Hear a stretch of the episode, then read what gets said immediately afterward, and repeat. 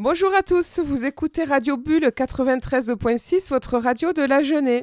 Bienvenue dans ma bulle de sagesse. Aujourd'hui, nous nous retrouvons dans Café César. Myriam avec vous en compagnie de Patrick Fijac. Aujourd'hui, c'est l'histoire de la nouvelle communion avec la terre. Il arriva qu'un soir, César et son ami Jacques se retrouvèrent assis côte à côte sous la tonnelle de la maison du vieil homme. Ô bon sang Comme le silence devient bavard, quand le regard nonchalant caresse la campagne alentour, baignée d'une lumière laiteuse, offrant aux choses de fugaces exhibitions. Jacques fut soudain interpellé par une vieille brouette, dans laquelle s'entassaient pêle-mêle un pot ébréché, un bout de tuyau d'arrosage, une casserole rouillée, un manche cassé, bref, tout un inventaire à la Prévert racontant le temps passé. En constatant cette fausse note dans l'harmonie des lieux, le jeune homme sentit l'indignation monter en lui. Quel dommage, César, cette horrible brouette plantée là au milieu. Je la brûlerai avec tout son bazar. Si tu me le permets, bien sûr, ne put-il s'empêcher de marmonner. En entendant cette plainte, César le regarda, amusé. Oh non, mon ami, tu ne peux pas encore la brûler. Cela ne servirait à rien. Je vais t'apprendre la nouvelle communion avec la terre. Quand même une brouette peut te parler au creux de l'oreille.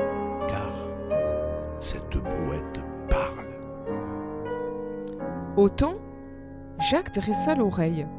César, les bras croisés, fixait maintenant la divine brouette, tout en continuant son goutte à goutte de mots mesurés. Si ce désordre te dérange, c'est seulement parce qu'il te concerne. Cette brouette et toi, vous ne faites qu'un en vérité. Écoute bien cette petite brouette, et tu vas entendre de quel désordre insupportable elle te parle. Jacques, curieux, scruta à son tour la brouette, se laissant peu à peu envahir par cette présence inopportune. Sans peine, il trouva d'abord des correspondances générales avec sa vie. Mais César, visiblement insatisfait, l'incita à aller plus loin. Ce désordre précis t'indique un désordre précis dans ta vie. Écoute bien. Jacques plongea à nouveau dans sa contemplation, et soudain, ce fut évident, criant de vérité. Oui, cette brouette parlait. Incroyable, elle lui parlait. Elle lui racontait son dégoût pour son propre bureau, rempli de dossiers en retard, de courriers à faire, de factures non payées, un inventaire à la Prévert racontant tout son passé. Il en avait la nausée chaque jour en s'asseyant devant ce désordre. Il ne supportait plus sa négligence criante étalée de la sorte sous ses yeux. Ah, tu vois, s'exclama César, très satisfait. même les brouettes parlent à ceux qui savent entendre. C'est cela, la nouvelle communion avec la terre. C'est quand un désordre au dehors nous parle d'un désordre au dedans, et qu'en vérité, ils ne font qu'un. Alors, tu auras le droit de remettre de l'ordre au dehors seulement quand tu l'auras remis au dedans. Et voilà, c'était donc l'histoire du jour de Jacques et de César, la nouvelle communion avec la terre. L'habituelle question que je vais te poser, Patrick. Où est-ce que tu as été touché dans cette histoire? Par toute cette histoire. Il n'y a pas un moment particulier qui ne m'est pas ému parce que c'est ce que l'on retrouve un petit peu dans toutes les histoires de ce coquin de César raconté avec malice par notre ami Bernard Monteau. Et c'est vrai que c'est pas la peine de faire la paix au dehors quand on ne l'a pas fait dedans.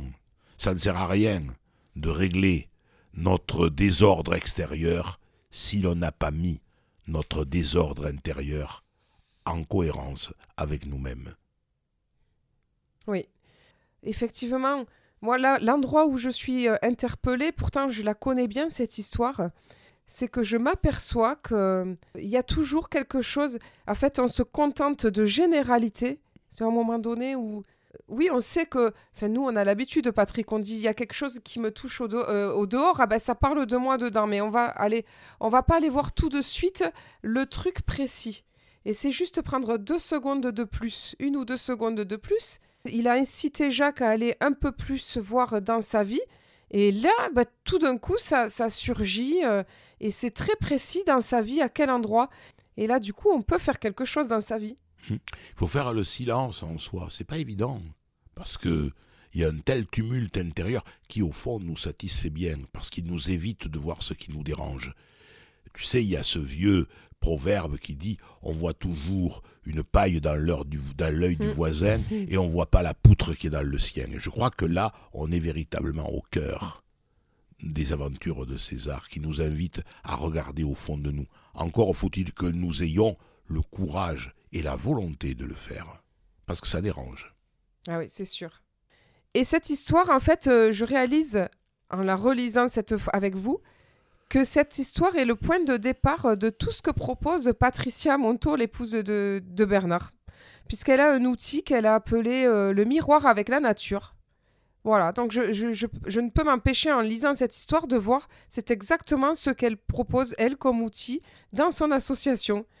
Donc se promener dans la nature, être dérangé ou interpellé par quelque chose, être et hop, faire le voyage avec euh, en quoi ça parle de moi au-dedans et en quoi ça parle de moi précisément.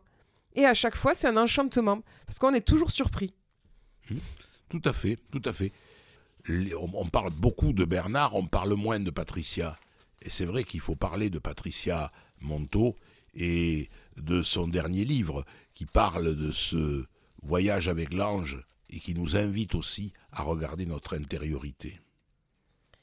Eh bien, merci Patrick. Cette émission se termine. Elle sera rediffusée dimanche à 20h sur Radio Bulle au 93.6 et puis la semaine suivante sur Radio Bastide. Quant à moi, je vous retrouve la semaine prochaine dans ma bulle de sagesse pour une interview avec mon invité du mois. Rendez-vous jeudi à 20h sur Radio Bulle, votre radio de la.